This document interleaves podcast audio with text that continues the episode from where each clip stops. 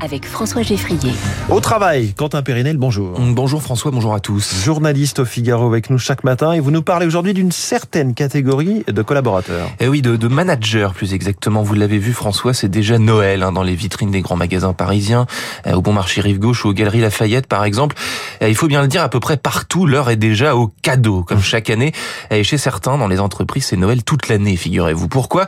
Eh bien parce que certains managers, à défaut de revêtir en permanence un costume rouge, ont en revanche très souvent à proximité une hotte remplie de cadeaux, des petits cadeaux qui sont dégainés de temps à autre en guise de récompense pour les collaborateurs méritants et impliqués qui s'illustrent après un rendez-vous client fructueux par exemple ou encore pour une idée qui s'est révélée être bonne. Alors pardonnez-moi cette question un peu enfantine Quentin, mais dans cette fameuse hotte du manager, il y a quel genre de cadeau? Ben, Sachez François que la hotte du manager est comparable à un généreux panier garni qui bien souvent tourne autour de la nourriture. Euh, voici une situation archétypale, il est entre 8h et 9h. 47% des Français sont déjà au bureau selon un sondage YouGov. En Ile-de-France, c'est un peu plus tard d'ailleurs, en vérité plutôt entre 9 et 10 heures. Euh, la plupart des collaborateurs sont installés au bureau, entreprennent de lire leur courriel, on entend la douce mélodie caféinée de la machine Nespresso, et un manager entre dans l'open space avec un sac rempli de chouquettes, mmh. euh, qui est un peu le produit totem hein, de ce management par le cadeau.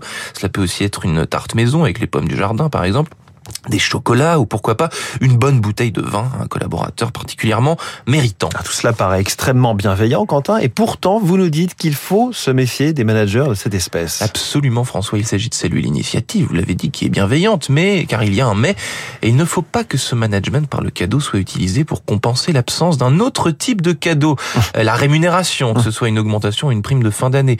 Euh, c'est là que le management par le cadeau atteint ses limites, car quand un manager dégaine des cadeaux de sa hotte pour tout le monde, mais augmente personne, c'est qu'il y a un loup. Et idem d'ailleurs lorsqu'un manager distribue les compliments grandiloquents, répète à chacun qu'il est parfait, un talent indispensable. Le management par la flatterie peut lui aussi avoir une double face. Attention donc à ne pas se laisser endormir par ces stratégies bienveillantes et garder en tête qu'en entreprise, la vraie récompense ne se compte ni en part de gâteau, ni en flagornerie, mais bien en chiffres. Quentin, euh, prenez ce sachet de chouquette. Merci beaucoup Quentin Périnel. Très bonne journée. Bonne journée. 6h40.